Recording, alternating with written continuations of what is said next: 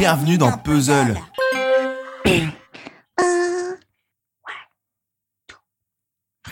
Oh, comment c'est zen et j'ai mangé des madeleines. J'ai le flot d'une baleine et ça rime avec bigouden. Oh, oui, je suis chaud, oh, ouais, je suis chaud, je suis trop chaud, ouais, ouais, je suis chaud. Ah, mais, Qu'est-ce que tu fais là encore, Oui, Zen? oui, oui, j'avais préparé un petit freestyle.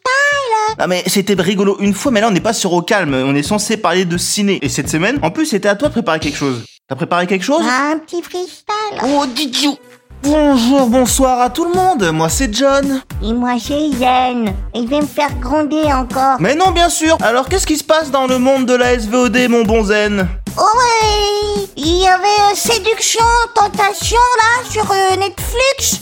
Euh, si vous aimez les gros biscottos et les gros nichons, oh bah ça m'a l'air pas mal du tout. euh. même si des fois j'avoue, on sait plus trop qui a quoi. C'est la pire reco que j'ai jamais entendu. T'as pas autre chose? Euh, bah je sais pas moi. Y a un truc comme quoi y a une info sur Netflix qui aura acquéri des films de jardinage, mais je sais pas si ça intéresse grand monde. Des films de Jardy. Attends, montre.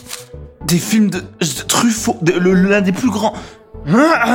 Bonsoir, bonjour. Nous avons une vraie reco qui vaut le coup d'être écoutée, donc écoutez. En ce vendredi 24 avril, le catalogue NK2 débarque sur Netflix pendant au moins un an. Et qu'est-ce qu'on y trouve dans ce catalogue? Et de belles chemises et des meubles à monter soi-même? On y trouve du David Lynch, du Xavier Dolan, du Charlie Chaplin et aussi une palanquée de films de la nouvelle vague. Bref, une belle sélection de films dits d'auteurs. C'est quoi un film dit d'auteur? C'est les critiques du célèbre magazine Le Cahier du cinéma qui ont instauré cette notion de cinéma d'auteur dans les années 50, qu'on appelle la politique de l'auteur. Ça sous-entendait de jauger un réalisateur par la continuité stylistique et thématique à travers une filmographie, comme on pouvait le faire outre-Atlantique déjà avec un Hitchcock par exemple. Attends, Zen, tu peux rafraîchir la page Wikipédia s'il te plaît? Pardon. Ah, super. Et les cahiers du cinéma, devine qui y travaillait à l'époque? Hippie.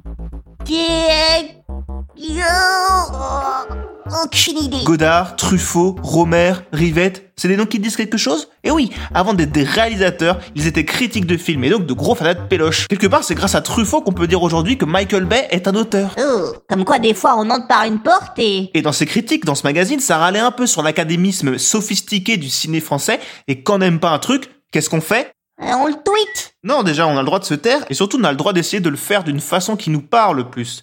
Et c'est ce qu'ils vont faire, ces critiques, en se lançant dans la réalisation de films et devenant, par l'occasion, les porte-étendards d'un des courants les plus importants du cinoche, la nouvelle vague. Profitant d'un matériel devenu plus accessible, le courant se construit en opposition au ciné français de l'époque, jugé trop conformiste à leur goût. Bouh, les gros studios, les gros cachets et les grosses stars, vive la lumière et les décors naturels, les acteurs inconnus qui improvisent, les budgets serrés et les nanas en bicyclette. Tous ces réalisateurs, et réalisatrices, parce qu'il y avait quand même Agnès Varda dans le tas, on l'a compris, se considèrent avant tout comme des auteurs. Mais ils ne cherchent pas à vendre du rêve ou du spectacle, ils cherchent à se rapprocher du réel, en tout cas sa représentation. C'était un peu Lena situation avant l'heure. Quelque part... euh, Quelque part, ça, je vais peut-être pas le laisser.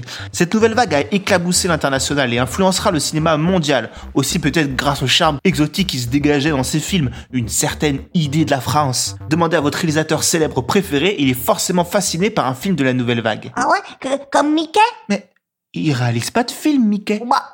Si, il a, ben- il a bien dû en réaliser euh, quelques-uns. Ça va, Zen J'ai j'ai l'impression que tu... T'as des absences comme ça des fois J'ai l'impression que celui qui écrit ces épisodes essaye de plus en plus de te faire passer pour un guignol. C'est quand même petit de sa part. Bon, Mickey, il existe. Je l'avais déjà... On euh, va oublier ce que t'as dit. Voilà. Et on va, on va revenir dans les années 60, où la nouvelle vague questionne son médium, triture la grammaire du cinéma, de la mise en scène au jeu des acteurs. Certains ne cherchent même plus à gommer l'amateurisme quand il y en a. Le but c'est d'innover, de bousculer la conception que l'on peut se faire d'un film. Ce qui n'en fait pas forcément des œuvres obscures, abstraites ou élitistes comme on peut parfois euh, en avoir l'idée. Il n'y a pas besoin d'avoir suivi un cursus de 3 ans en histoire de l'art pour se plonger dans ces films. Enfin, pas toujours. Enfin, pas toujours. Déjà, ils ne se ressemblent pas tous. On ne voit pas la même chose en regardant un Chabrol ou un Romer. Mais pour revenir à nos Netflix, prenons Truffaut, l'un des plus accessibles. Ça tombe bien. Et 12 films sur les 21 que compte sa filmo débarquent aujourd'hui même sur la plateforme. Par exemple, plus classique, on va dire, le dernier métro, avec Depardieu et Deneuve. Des classiques comme Jules et Jim ou évidemment Évidemment. les 400 coups, son premier film est déjà un incontournable. Alors la sélection pose quelques questions. Euh, par exemple, pourquoi avoir préféré Fahrenheit 451 à La Nuit américaine par exemple Moi c'est le, le premier film que je vous aurais conseillé pour vous lancer dans l'aventure euh, de la nouvelle vague. Ça se regarde très facilement et c'est un super film sur la façon de faire des films à cette époque. Et puis aussi surtout... C'est l'un des seuls que t'as vu? Ah, Est-ce que tu peux... Alors que par exemple, les Michael Bay, eux, tu les as tous vus. Quand même, c'est bizarre ça. Est-ce que tu peux laisser le peu de légitimité que j'essaye de me construire intact, s'il te plaît?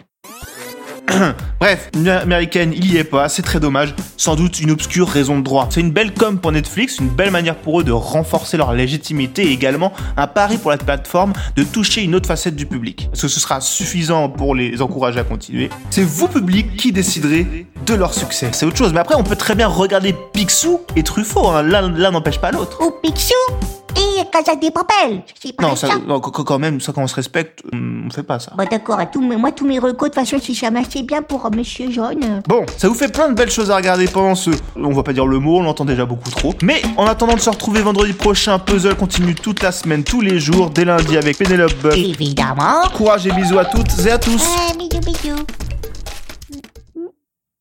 Il est parti. Il est parti. Tout. Oh, ok, moi, c'est Jeanne, vive la Casa des Papel.